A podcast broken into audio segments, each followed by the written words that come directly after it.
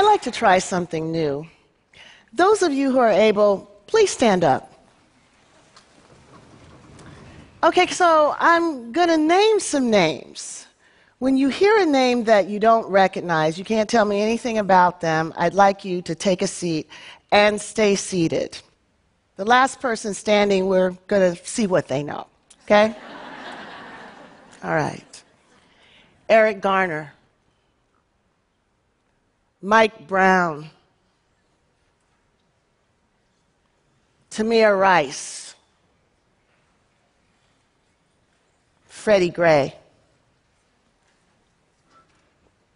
So, those of you who are still standing, I'd like you to turn around and take a look. I, would say half to most of the people are still standing. So, let's continue. Michelle Cusseaux.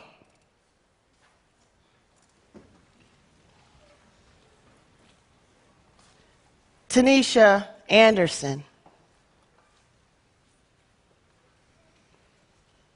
Aura Rosser. Meagan Hockaday. So if we look around again, there are about four people still standing. And actually, I'm not going to put you on the spot. I just say that to encourage transparency, so you can be seated. So those of you who recognize the first group of names know that these were African Americans who've been killed by the police over the last two and a half years. What you may not know is that the other list is also African Americans who have been killed within the last two years. Only one thing distinguishes the names that you know from the names that you don't know gender. So let me first let you know that there's nothing at all distinct about this audience that explains the pattern of recognition that we've just seen. I've done this exercise dozens of times around the country. I've done it to women's rights organizations. I've done it with civil rights groups. I've done it with professors. I've done it with students. I've done it with psychologists. I've done it with sociologists. I've done it even with progressive members of Congress. And everywhere, the awareness of the level of police violence that black women experience is exceedingly low. Now, it is surprising, isn't it, that this would be the case? I mean, there are two issues involved here there's police violence against African Americans, and there's violence against women. Two issues that have been talked about a lot lately. But when we think about who is implicated by these problems, when we think about who's victimized by these problems, the names of these black women never come to mind. Now, communications experts tell us that when facts do not fit with the available frames, people have a difficult time incorporating new facts into their way of thinking about a problem. These women's names have slipped through our consciousness because there are no frames for us to see them, no frames for us to remember them, no frames for us to hold them. As a consequence, reporters don't lead with them, policymakers don't think about them, and, and politicians aren't encouraged or demanded that they speak to them. Now, you might ask, well, why does a frame matter? I mean, after all, an issue that affects black people and an issue that affects women, wouldn't that necessarily include black people who are women and women who are black people? Well, the simple answer is that this is a trickle down approach to social justice, and many times it just doesn't work. Without frames that allow us to see how social problems impact all the members of a targeted group, many will fall through the cracks of our movements, left to suffer in virtual isolation. But it doesn't have to be this way. Many years ago, I began to use the term intersectionality to deal with the fact that many of our social justice problems, like racism and sexism, are often overlapping, creating multiple levels of social injustice. Now, the experience that gave rise to intersectionality was my chance encounter with a woman named Emma DeGraffenreid. Emma DeGraffenreid was an African American woman, a working wife, and a mother. I actually read about Emma's story from the pages of a legal opinion written by a judge who had dismissed Emma's claim of race and gender discrimination against a local car manufacturing plant. Emma, like so many African American women, sought better employment for her family and for others. She wanted to create a better life for her children and for her family. But she applied for a job and she was not hired, and she believed that she was not hired because she was a black woman. Now, the judge in question dismissed Emma's suit. And the argument for dismissing the suit was that the employer did hire African Americans and the employer hired women. The real problem, though, that the judge was not willing to acknowledge was what Emma was actually trying to say. That the African Americans that were hired, usually for industrial jobs, maintenance jobs, were all men. And the women that were hired, usually for secretarial or, or front office work, were all white. Only if the court was able to see how these policies came together would he be able to see the double discrimination that Emma DeGraffenreid was facing. But the court refused to allow Emma to put two causes of action together to tell her story because he believed that by allowing her to do that, she would be able to have preferential treatment. She'd have an advantage by being able to have two swings at the bat when African American men and white women only had one swing at the bat. But of course, neither African American men or white women needed to combine a race and gender discrimination claim to tell the story of the discrimination they were experiencing. Why wasn't the real unfairness law's refusal to protect African American women simply because their experiences weren't exactly the same as white women and African American men. Rather than broadening the frame to include African American women, the court simply tossed their case completely out of court. Now, as a student of anti discrimination law, as a feminist, as an anti racist, I was struck by this case. It, it, it, felt to me like injustice squared. So, so first of all, black women weren't allowed to work at the plant. Second of all, the court doubled down on this exclusion by making it legally inconsequential. And to boot, there was no name for this problem. And we all know that where there's no name for a problem, you can't see a problem. And when you can't see a problem, you pretty much can't solve it many years later, I'd, I'd come to recognize that the problem that Emma was facing was a framing problem. The frame that the court was using to see gender discrimination or to see race discrimination was partial and it was distorting.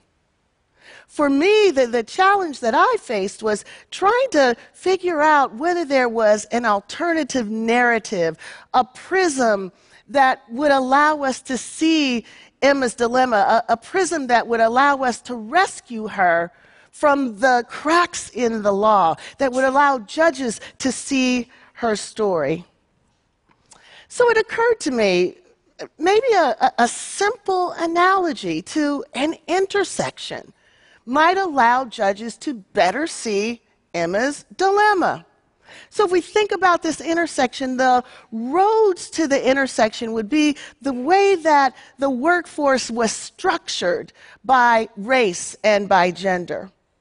And then the traffic in those roads would be the hiring policies and, and the other practices that ran through those roads. Now, because Emma was both black and female, she was positioned precisely where those roads overlapped, experiencing the simultaneous impact of the company's gender and race traffic.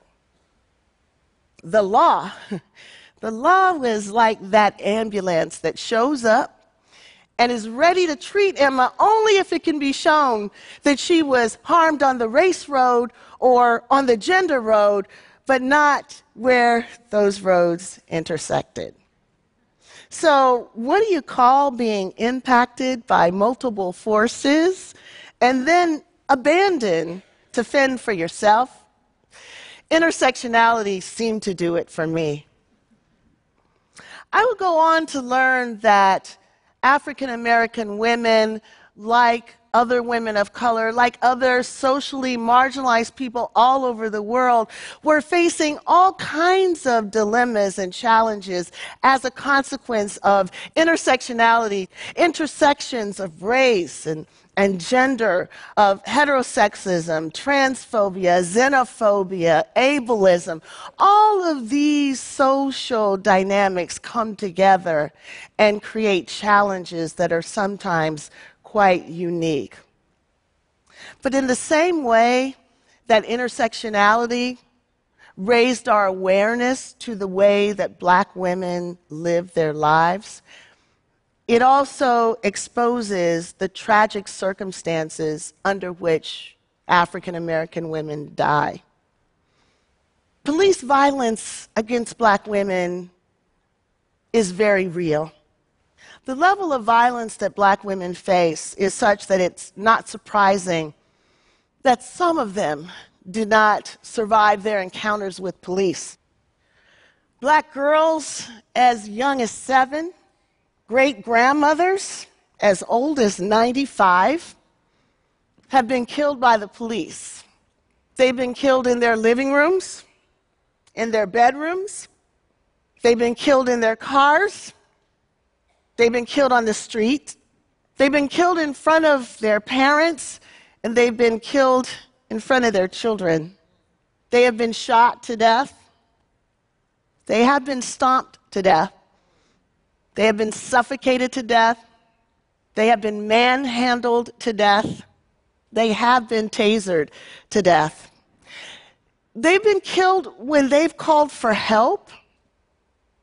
They've been killed when they were alone, and they've been killed when they were with others. They have been killed shopping while black, driving while black, having a mental disability while black, having a domestic disturbance while black. They've even been killed being homeless while black. They've been killed talking on the cell phone, laughing with friends, sitting in a car reported as stolen, and making a U turn in front of the White House with an infant strapped in the back seat of the car. Why don't we know these stories? Why is it that their lost lives don't generate the same amount of media attention and communal outcry as the lost lives of their fallen brothers? It's time for a change. So, what can we do? In 2014, the African American Policy Forum began to demand that we say her name at rallies, at protests, at conferences, at meetings, anywhere and everywhere that state violence against black bodies is being discussed. But saying her name is, is, is not enough. We have to be willing to do more. We have to be willing to bear witness to bear witness to the often painful realities that we would just rather not confront. The everyday violence and humiliation that many black women have had to face. Black women across color, age, gender expression, sexuality, and ability. So we have the opportunity right now bearing in mind that some of the images that I'm about to share with you may be triggering for some, to collectively bear witness to some of this violence. We're going to hear the voice of the phenomenal Abby Dobson. And as we sit with these women, some who've experienced violence and some who have not survived them, we have an opportunity to reverse what happened at the beginning of this talk when we could not stand for these women because we did not know their names. So at the end of this clip, there's going to be a roll call. Several black women's names will come up. I'd like those of you who are able to join us in saying these names as loud as you can, randomly, disorderly. Let's create a cacophony of sound to represent our intention to hold these women up, to sit with them, to bear witness to them, to bring them into the light.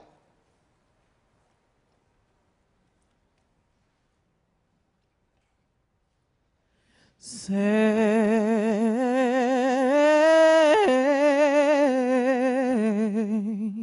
say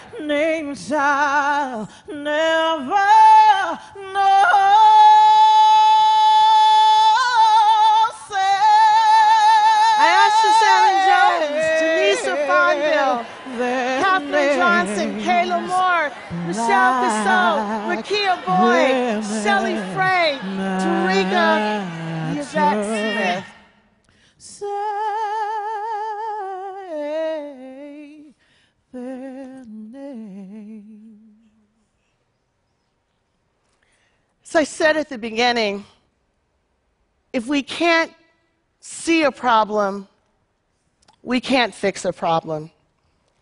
Together, we've come together to bear witness to these women's lost lives. But the time now is to move from mourning and grief to action and transformation. This is something that we can do. It's up to us. Thank you for joining us. Thank you.